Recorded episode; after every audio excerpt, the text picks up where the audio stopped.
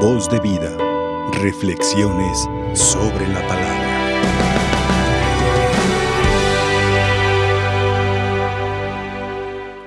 Queridos hermanos, entramos en la segunda etapa del tiempo de Adviento.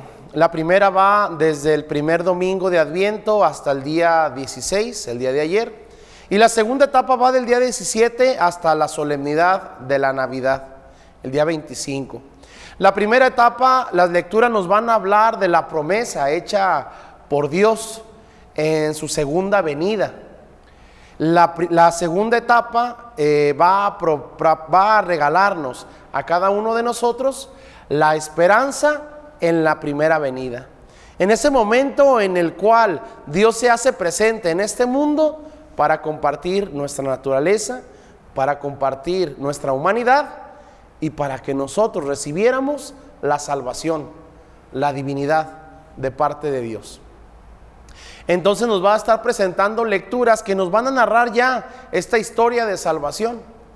Hoy escuchamos la genealogía de Jesús, el nombre de los ascendientes de Jesús, empezando desde Abraham, aquel que fue el primero al que se le dio la promesa de que sus hijos serían como las estrellas del cielo, incontables, y que desde esa incontabilidad de aquellos hijos se recibiría la salvación.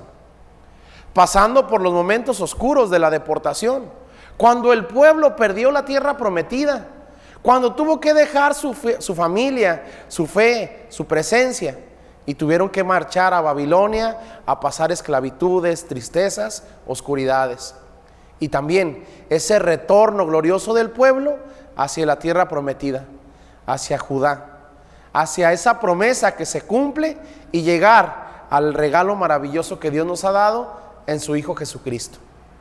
Así mis hermanos, aunque se suenen un montón de nombres que a lo mejor para nosotros no tienen tanto sentido, que son hasta nombres extraños, que uno a lo mejor dice, ¿y por qué él? ¿Y por qué lo nombraron a este? ¿Y por qué nombraron a aquel? Es una historia que se va contando para que nosotros entendamos que Jesús de verdad tiene esa humanidad con nosotros. Y que la historia de Dios va conectada. Aunque parezcan momentos difíciles, aunque parezcan momentos complicados, Dios nos va tomando de la mano hasta llevarnos a la salvación.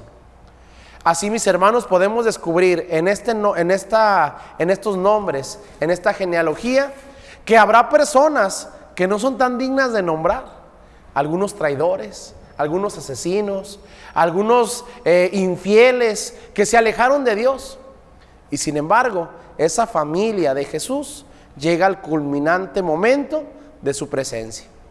Así nosotros podemos entender también que aunque nuestras familias no sean perfectas, aunque en nuestras realidades haya momentos oscuros, momentos de tristeza, Dios se quiere hacer presente, aún con nuestras debilidades, aún con nuestros problemas, en nuestra propia familia, en nuestro propio corazón. Y ahí está la maravilla de esta Navidad. Ahí está la maravilla de estas lecturas en las cuales Dios nos hace la promesa y la va a cumplir. Así mis hermanos, por este, este Evangelio inicia diciendo, Jesús, el Cristo, es hijo de una familia humana. Y entendiendo esto, que cuando se es hijo, no solamente se comparte la misma sangre, también se comparte la misma herencia.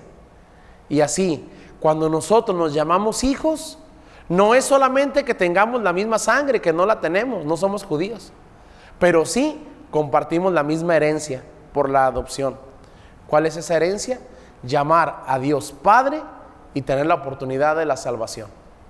Ahí está la maravilla de la Navidad. Vamos empezando esta segunda etapa. Yo les quiero invitar a que abramos nuestro corazón para que Dios encuentre un lugar.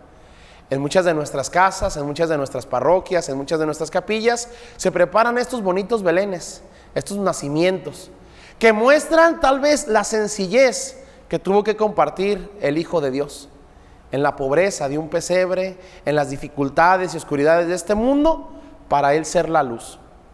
Que nosotros le podamos ofrecer nuestro corazón. Y que tal vez digamos, pues es un corazón pobre, es un, es un corazón lastimado, es un corazón herido, es un corazón lleno de oscuridades y fracturado, pero es un corazón que quiere recibir al Salvador. La luz de Cristo que nazca en nuestro corazón. Ofrécele tu corazón.